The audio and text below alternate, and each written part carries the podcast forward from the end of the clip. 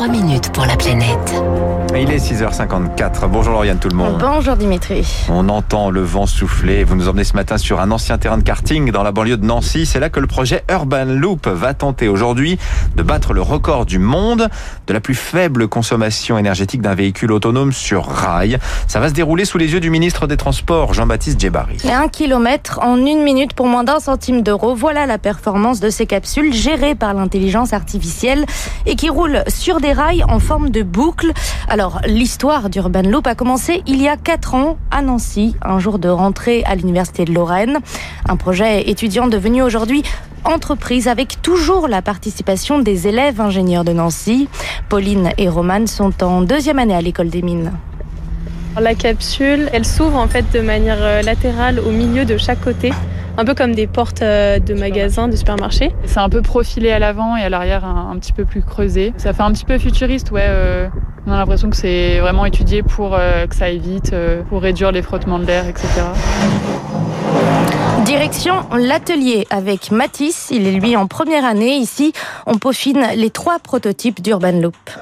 Alors là, il y a des ingénieurs, il y a des étudiants, il y a des stagiaires.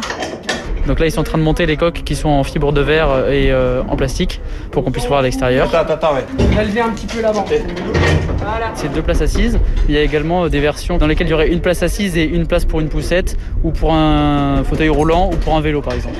Avec leur air de mini cabine téléphérique ultra design, ces capsules circuleront le long des voies ferrées en proche banlieue ou à côté des vélos en ville, voire sous terre au croisement de voies.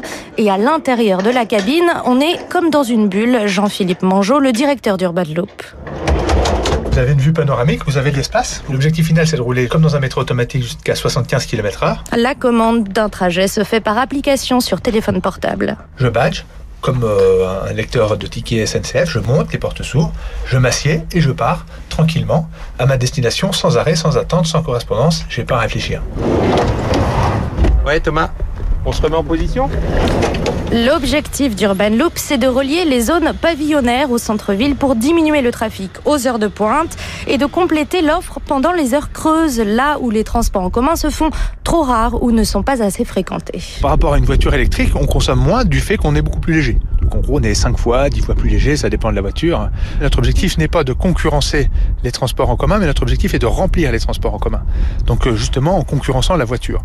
Euh, c'est une solution qui va être à destination des villes de taille moyenne, entre 5 000 et 100 000 habitants pour les sites particuliers, des hôpitaux, des aéroports, des sites touristiques, des stations de ski. La métropole de Nancy a déjà annoncé avoir passé commande. Plusieurs zones sont à l'étude.